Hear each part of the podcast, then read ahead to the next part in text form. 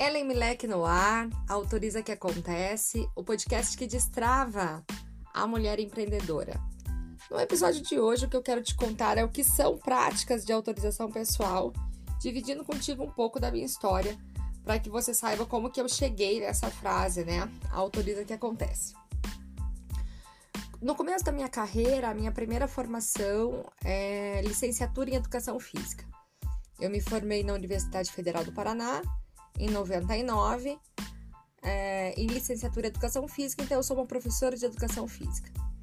Durante todo o tempo da faculdade e durante o começo da minha carreira, o que eu era especialista era em lazer e recreação. Eu amava e amo até hoje é, eventos, recreação, colônias de férias, etc e tal. E um dos ramos de trabalho que eu atuava era nas atividades de recreação dos hotéis, desses hotéis resorts que tem equipe de recreação, etc. Então eu fui muito tempo coordenadora de equipe de recreação. E em um dos hotéis que eu trabalhava, a, a, a sala de eventos estava sendo ocupada por um grupo de pessoas que era de uma empresa. E eles não vieram para descansar nem para relaxar, mas para fazer um evento de trabalho diferente naquele hotel, é, para trabalhar liderança, gestão de conflito, comunicação entre equipe com atividades no hotel. E nesse momento, o gerente do hotel veio conversar comigo se eu podia montar um caça ao tesouro para essa, essa equipe que estava uh, que tava fazendo esse trabalho de desenvolvimento. Aí o gerente do hotel chegou e falou assim: Ô Ellen, você não pode fazer uma dessas suas brincadeiras aí das crianças pro cara lá da empresa? Porque eles querem uma coisa diferente, porque eles querem trabalhar a liderança, trabalho em equipe, etc. E eles querem fazer uma coisa diferente. Eu falei, ah, tá bom, né? Eu monto com muito amor. E aí montei um caça ao tesouro bem especial para adulto, com pistas bem bonitas, assim, um jeito de esconder aquelas pistas bem legais. E aí, lógico que todo mundo guarda dentro de si uma criança brincalhona, e não foi difícil envolver as pessoas nessa atividade, porque era uma delícia. E aí eu tava vendo o povo participando, né? E a, e a equipe toda brincando e participando e os gestores observando aquela equipe, o comportamento daquela equipe. E passou por mim um mocinho que tava brincando. E eu olhei para ele, achei ele meio lerdo, assim, folgado, assim, sabe? Oportunista.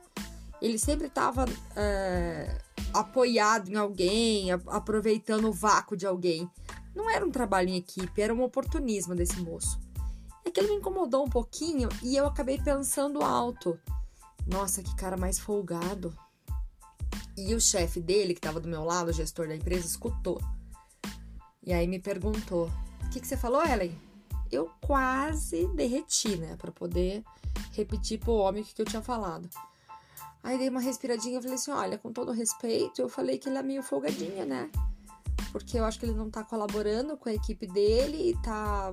E tá é, não tá colaborando com a equipe e tá comemorando como se fosse o máximo. Daí aquele, aquele gestor olhou para mim e falou: Ellen, ele é exatamente assim na empresa.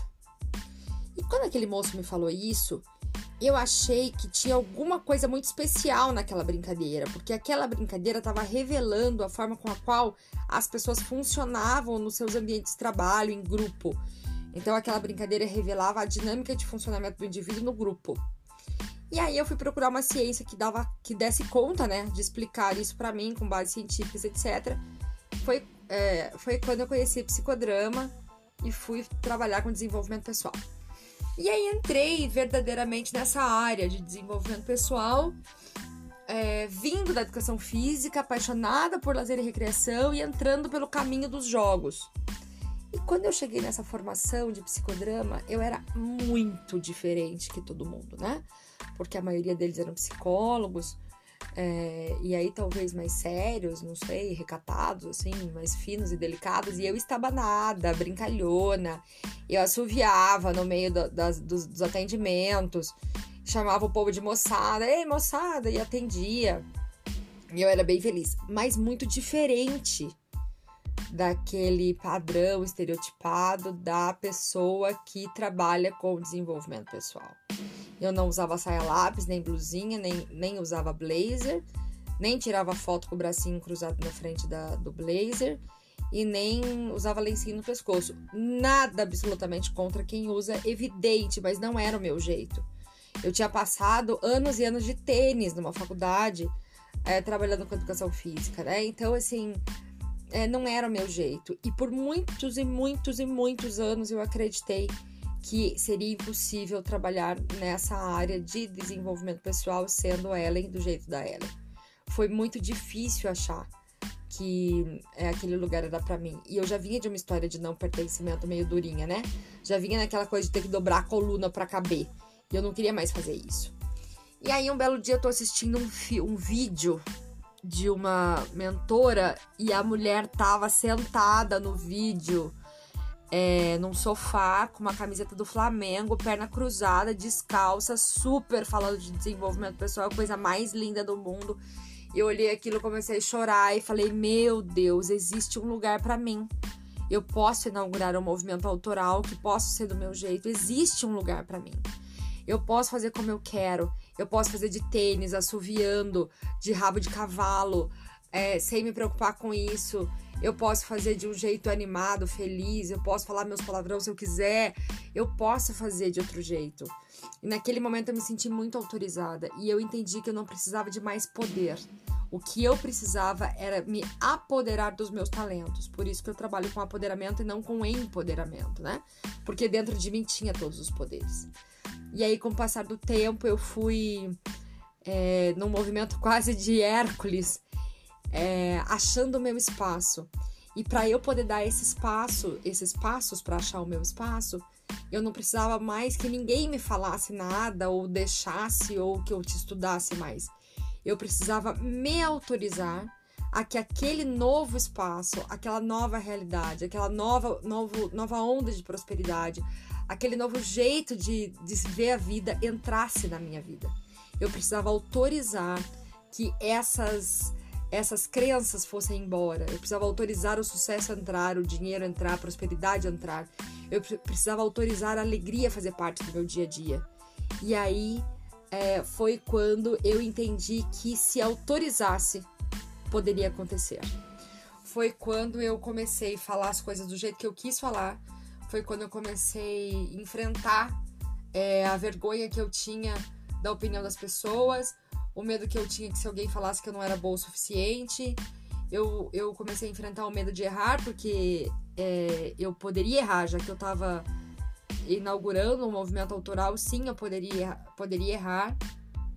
Eu comecei a é, tornar possível. E aí comecei a entender que é para mim sim, o sucesso é para mim, a felicidade é para mim, o dinheiro é para mim, que tudo aquilo podia ser meu. É, e aí o que eu tive que fazer todos os dias era autorizar.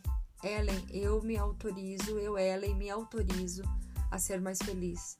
Eu me autorizo a, a praticar a minha profissão de um jeito leve. Mesmo que tenha muita gente sofrendo, eu me autorizo a ser leve para ajudar quem sofre.